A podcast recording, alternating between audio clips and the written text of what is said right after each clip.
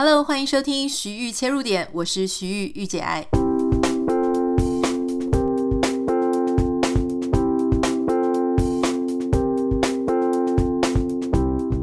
欢迎收听今天的节目。今天想要跟大家分享一个我最近前一阵子过去这两个礼拜一直在看的一本书。这本书实在是太重要了，它是一本心理学的相关书籍。那它其实。在台湾是有出版过，可是当时在出版的时候，我没有对这本书有印象啊，可能它的宣传什么不是很够。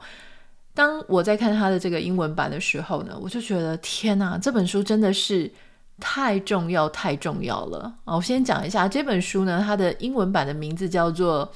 《Adult Children of Emotional Immature Parents》，就是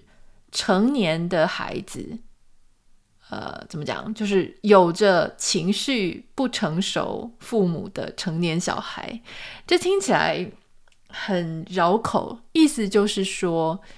虽然我们作为别人的儿女，我们已经长大了，哦，但事实上我们还是对方的小孩嘛。那万一在这种时候，我们的父母是那种所谓情绪没有成熟的，就是情绪智商没有成熟的那种父母。那是不是会对我们从小到大造成一些影响？那当然，你看这个题目的时候呢，你未必会很有感觉。可是他在里面呢提的一些例子，我觉得哇，非常非常的有感哈。比方说，他有时候会讲说，你的父母是不是那种他常常没有办法跟你的情绪产生共鸣，没有办法真心的在听。你在跟他分享一些心事，或者说他有时候没来由的就会跟你闹脾气，可是你怎么哄他呢？也哄不好。你想要帮他，可他又拒绝你帮他，就变得很所谓的难搞。那有一些父母，他又是很喜欢拉着小孩去抱怨任何的事情，抱怨其他的孩子，或者抱怨他自己的另外一半，或者抱怨他的人生，就是他没有在帮你想说你这个时候想不想听，他就抓着你一直抱怨，一直抱怨，一直抱怨。也有这种父母，但有一些父母，他是当你想要跟他有一些更深入的谈话，聊聊你自己的最近发生的事情、你的心事，或是甚至你想要告诉父母他曾经在哪里做了一些事情，你觉得很受伤，想跟他好好沟通的时候，可是他却是非常的回避，完全不想要。跟你谈事情，甚至有一些父母，他可能在教会啊，或者是在其他的社团活动啊、社交活动上非常的活跃，可是回到家里，他就是没有办法好好的听他的孩子想要跟他说什么，没有办法双向的去听小孩子想要跟他讲的话。这些小孩子也许已经不再是小孩子了，也许都可能是人家的父母了，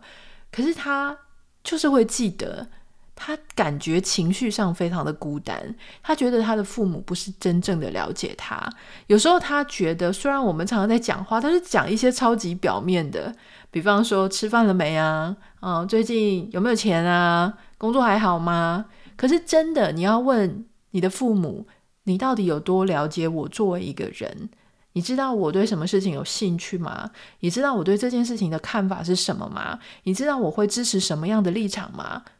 其实很长的时候，父母他并不太知道他的孩子到底在想什么，所以我今天就想跟大家分享这本书啊。这本书是由临床心理学家 Lindsay Gibson 所写的。那这本书因为他所谈的事情啊很多嘛，这本书因为真的太好看，我真的是从第一页看到后面，然后就是看到最后。今天这一集哦，因为我们大概一次没有办法聊那么多，今天这一集我想要先跟大家聊。怎么样去识别你的父母可能是所谓的情绪智商、情绪不成熟 （emotional immature）？那总共他会把它分成四种类型。这四种类型的父母到底是怎么样？我们来听一些实际的案例。那在下一集的节目当中，我们会跟大家分享说，如果你的父母真的就是所谓的情绪不成熟父母，你也没有办法跟父母有一些情感上的连接，甚至。他们可能还造成你实际生活当中的困扰麻烦，不止跟你互动不熟，甚至有时候会一直把他的情绪、把他的焦虑、把他的不安、把他对所有事情的不满，全部都加注在你身上的时候，你应该要怎么做？这个在我们下一集的节目当中会来跟大家谈。首先，在这一集，我想要先跟大家聊的事情是，怎么样去识别这一些情绪可能不成熟的父母。好，以下这几点呢，你可以听听看，不用全部符合，只要有一些符合呢，其实他就有可能是所谓的情绪不成熟父母。好，那我就快速的念他这边列出来的几点哈，包含我的父母时常会对一些小事情过度反应，或是我的父母不太会表达他们的一些。同理心啊，共情啊，或是他们自己的一些情绪上的一些、呃，好像有感受到他人情绪的那种反应，就是他没有什么共情、共同理心或者共感的感觉啊、或者说，当我觉得有需要啊、就是跟父母产生一些比较情绪上关系紧密的这种感受的时候，我的父母好像会对这种。我想要更深刻的情绪感受，感到不是很自在，而且他们就拒绝，不太想跟我有一种比较深刻的情感上的共鸣互动，或是说，我的父母常常会觉得，嗯，对这种每个人有不同的观点这件事情，他非常的不能接受，甚至很不爽。当我成长的时候，我的父母。他们会把我当成他们的闺蜜、好朋友，跟我讲很多他的心事。可是他却不是我的闺蜜、好朋友，就他没有听我讲我的心事，或者我也觉得我的心事不太适合吐露给我的父母，就说单向的使用作为闺蜜，或者说我的父母常常说一些话，可是他们其实不在乎其他人听的人他的情绪，或者他听了之后他心情会不会好。或是说，我其实没有从我的父母那边得到很多的怜悯、同情心，除非我真的是病得快要死了一样。或是我的父母呢，他们其实呃不是很一致，有时候看起来很聪明，可是有时候看起来又很很愚蠢、很冲动。如果我感觉到难过的时候，我的父母要不是就讲一些超级表面的话，要不然就是也帮不上忙，或是说他们甚至会在我需要他帮忙的时候，他反而变得很生气，或是变得很。嘲讽，很挖苦我，或是说我跟我父母的谈话，大部分的时候全部都是围绕在我父母有兴趣的事情，他想谈什么，他想聊什么，他在意什么，他喜欢什么，以及他想要输出什么样的观点，通通都是他，很少把重心放在我身上。或是说，即使有一些些微的啊轻微的跟我父母意见不一样，他们就会感觉非常俩公，非常不高兴。或是，当我想要跟我父母分享一些我的大大小小的做得很好的事情啊、小成功啊，或什么，他们感觉好像这些事情都不是很重要。或是，我觉得我的父母的意见根本就是不是基于事实，也不是基于逻辑，他们就是硬要强辩。或是我的家人、我的父母啊，他们并不是一个很会自我反省的人，而且他们从来不觉得他们自己所作所为。是那个有问题的那一方，或是我的父母，他们倾向于就是所谓一刀切，不是白的就是黑的，他们没有办法接受任何其他可能的想法。如果你的父母啊，或是你认识的那些父母，他们也有这样子的状况哈，特别是我们自己的父母，我们自己比较了解嘛。就如果他有以上其中一点，或是好几点，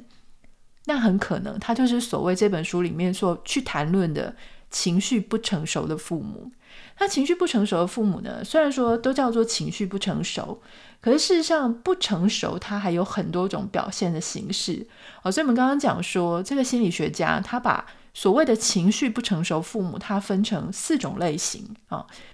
第一种类型就是所谓情绪化的父母，不太知道你的父母会不会是这样哈？情绪化的父母，他所展现出来的当然就是情绪很不稳定。他兴奋的时候、高兴的时候就非常的开心，非常的快乐。那情绪很低落的时候呢，他就是会不停的就觉得很沮丧啊、很愤怒啊、很生气啊，到处挖苦别人啊，到处讲别人的坏话等等的。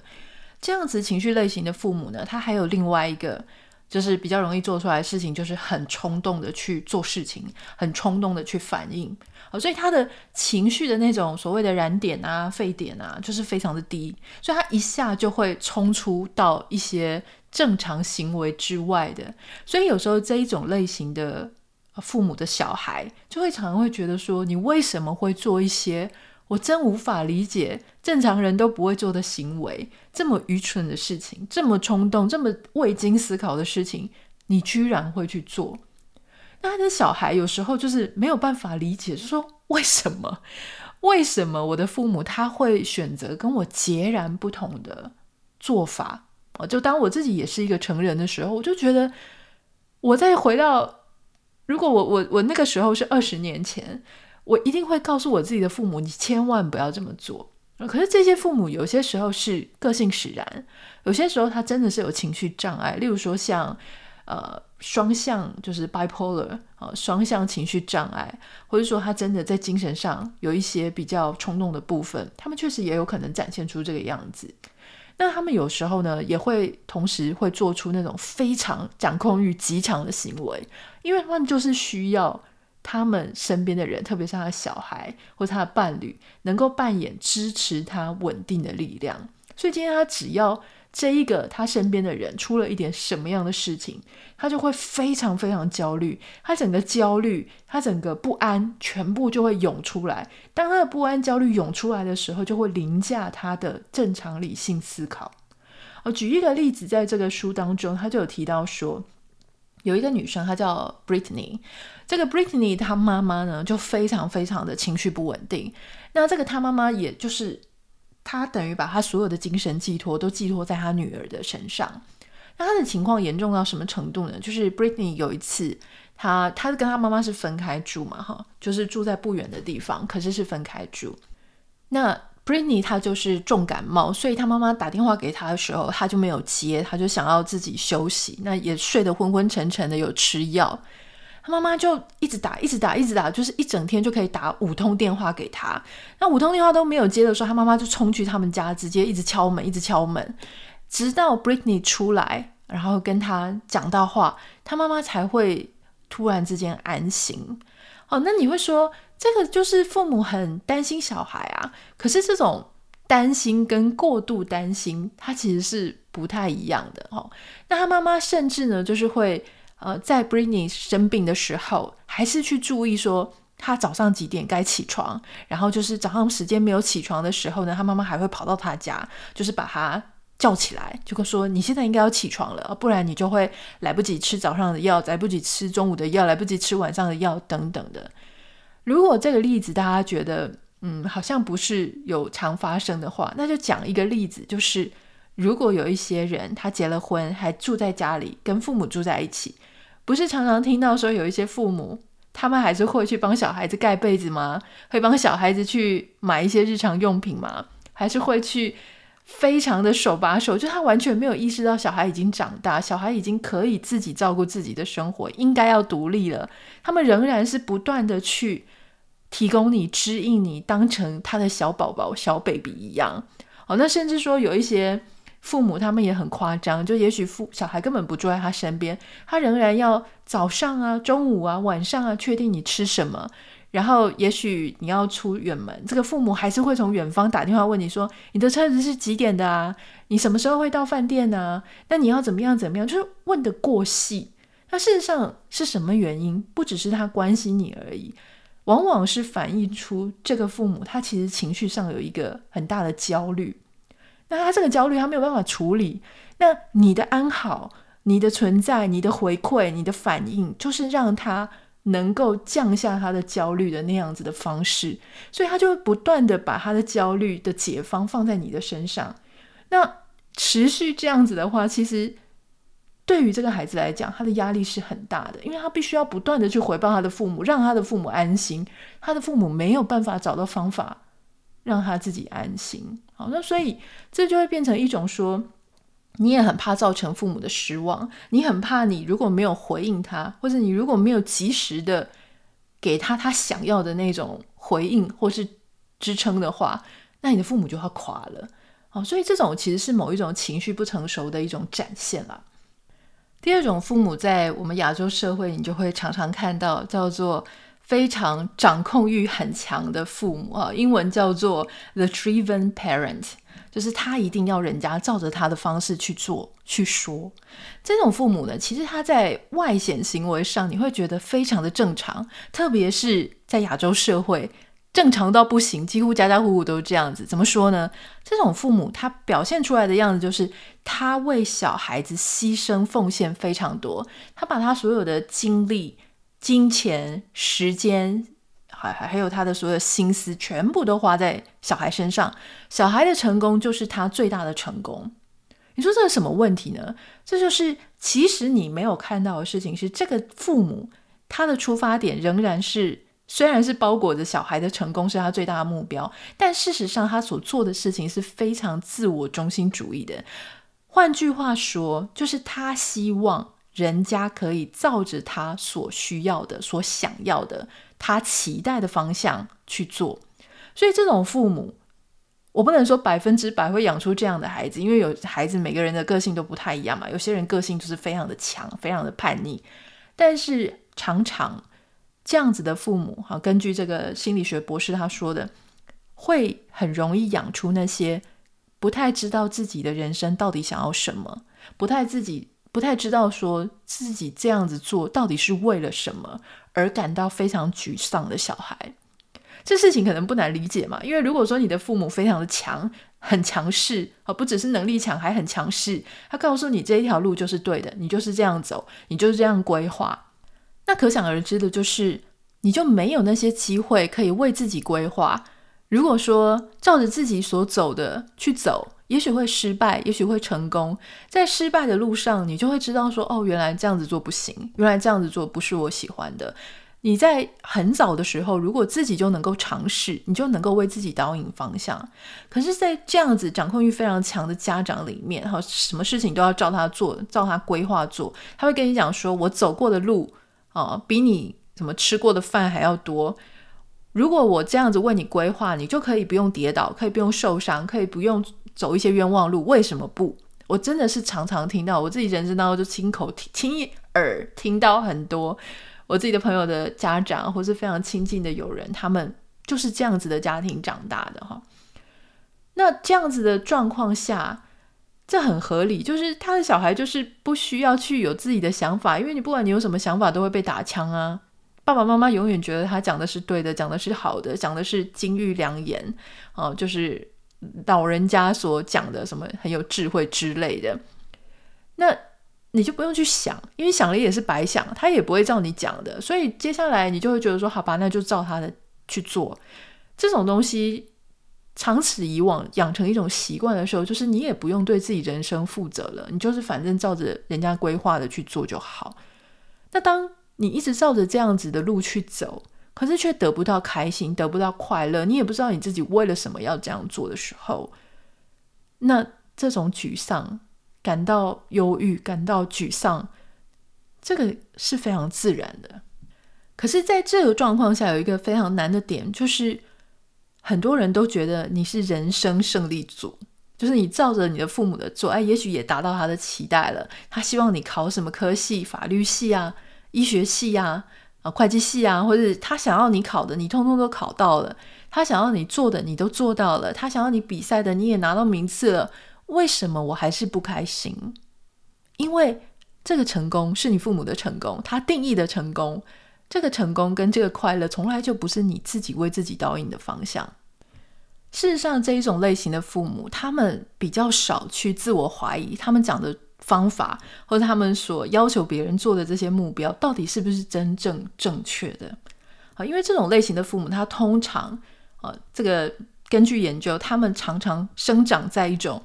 也不是。很有情绪上连结，或是情绪上很紧密的家庭，他们自己这种类型的父母，自己本身通常都是白手起家的，就是他们也走过一条非常辛苦的路，他们自己摸索出来的，所以他们对于他们这样子会导向成功的这种方向，啊，或者说他们的这种信念坚信不疑，所以当他们有这样子的想法的时候呢，他就希望他的小孩能够成功。可是事实上没有说出来的是什么？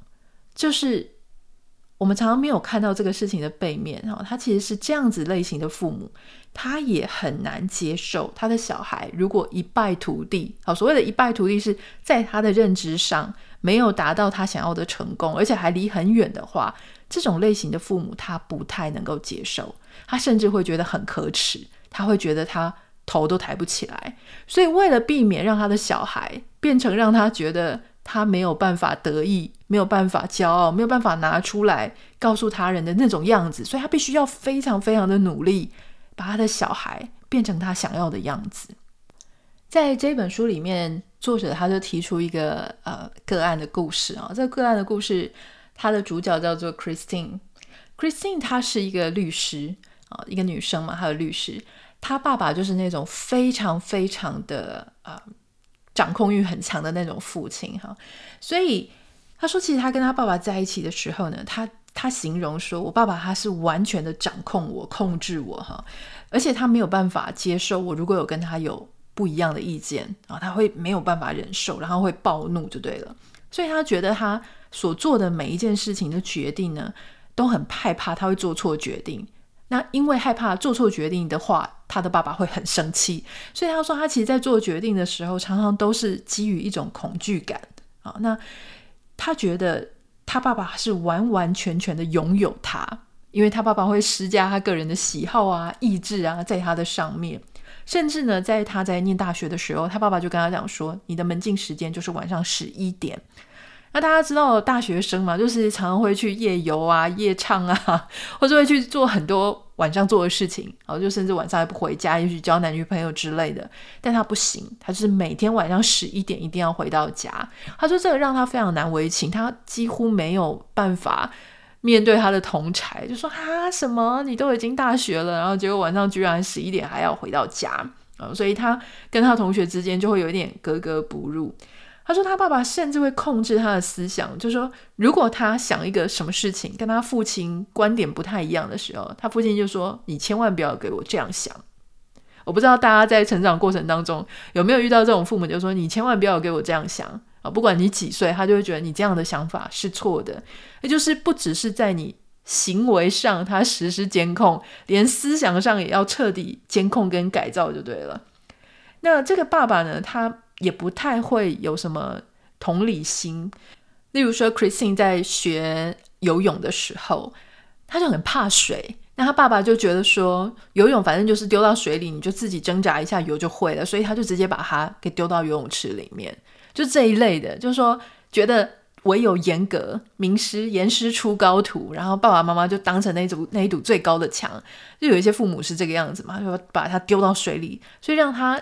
很惧怕水。然后后面就是更加的觉得很恐怖。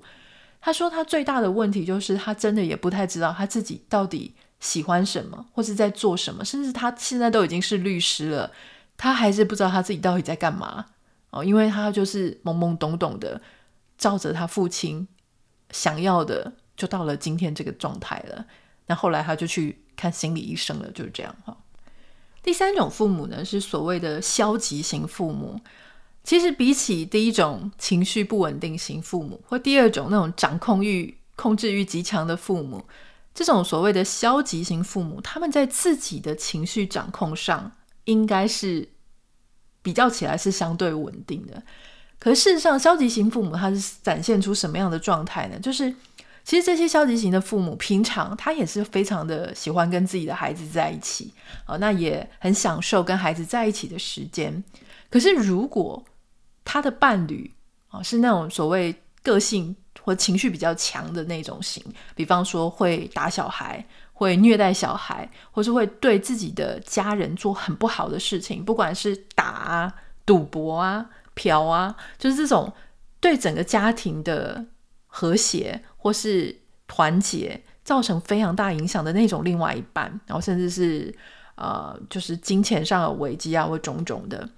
这种消极型的伴侣，他们会当做没有看到，他们会就是置身事外啊。事实上，他们还是以自己为中心啊。虽然说看起来不像，看起来他好像是弱势的一方，可事实上。父母就是要为小孩站出来嘛。如果小孩他在这样子的家庭里面受到影响，例如说被虐待啊、被打啊，然后或者说受到很不好的对待，所以你就会常常看到一些社会新闻。为什么有一些孩子他很喜欢他的父母，可是当他的另外一半对自己很糟糕的时候，不管是对他很糟糕，或对小孩很糟糕的时候，这个他所热爱的父母却没有办法站出来，他是所谓那种消极型的父母。那这种消极型的父母，他有一个状况，就是他其实也没有办法去面对他自己的另外一半，跟认呃面对他自己的选择，甚至也没有办法面对他自己的小孩。当遇到这种事情的时候，他就会缩起来。可是小孩子有时候很难去责难这一些所谓消极型的父母，因为小孩子会帮他们找出合理的理由，就说因为他的另外一半太恐怖了，因为这个事情他也没有办法掌控，所以他不是不爱我，他只是不能救我，他只是没有办法在这种时候为我站出来。比方说有些小孩子，他可能小时候就被，例如说妈妈打得很惨，那爸爸呢在旁边就是假装没有看到小孩子被打得很惨，或者小孩子他已经过着水深火热的生活了，哈，这个爸爸就假装没看到，在家里看报纸啊，或者出去呀，或是就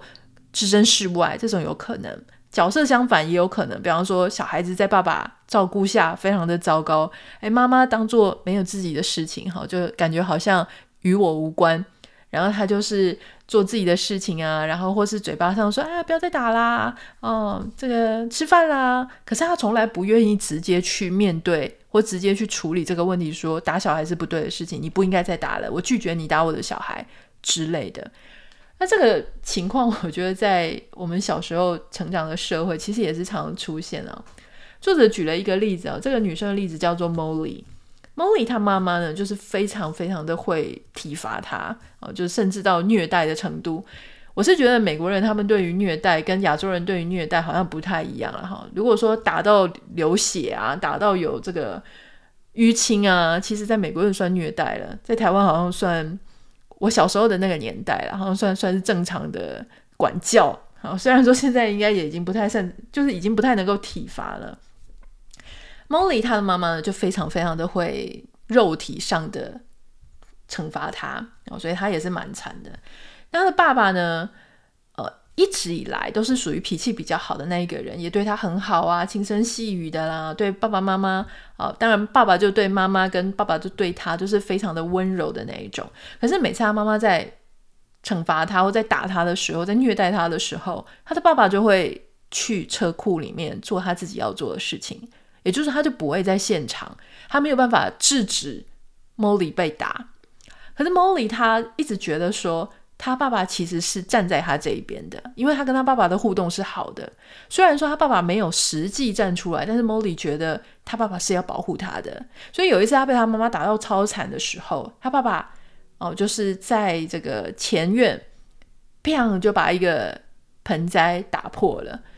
虽然我们都不知道那是不是故意打破的，或是不小心打破的，但在 Molly 的心中，他就是觉得他爸爸是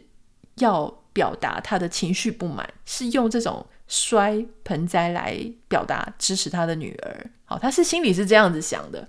可事实上摆明了，实际上的结果就是他爸爸并没有为他站出来，但他仍然觉得。他的爸爸是想要保护他的哦，所以像这样子消极型的父母，他们就会有这个状态。那或者说，呃，因为 Molly 他有一点点口疾，所以他跟有一次他跟他的姐姐啊，还有一些朋友们哦，坐在他爸爸的车子一起出去玩的时候，姐姐啊跟姐姐的朋友他们就笑他，就学他的口疾。那结果爸爸也跟着大家一起笑啊，这个时候他就很受伤，因为他会觉得说。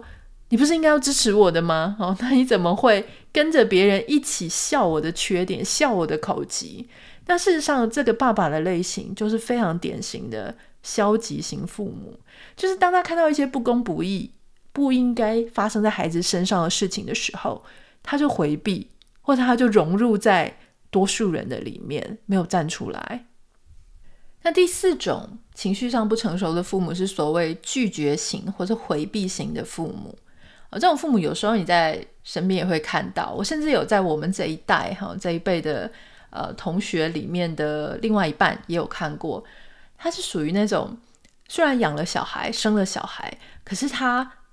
表现出来是那种跟小孩没什么关系，没什么情感上的关联，甚至希望说假装我没有当这个小孩的爸爸妈妈。虽然说他可能在物质上还是会养小孩啦，然后给他一个房子，给他一个家，也是会付他的学费什么之类的，该付的都有付。可是情感上就是没有连接，你就会觉得他跟那小孩不亲了哈。就讲中文的话讲不亲。那其实我之前也有看过，就说我们有自己的朋友，然后他的小孩就是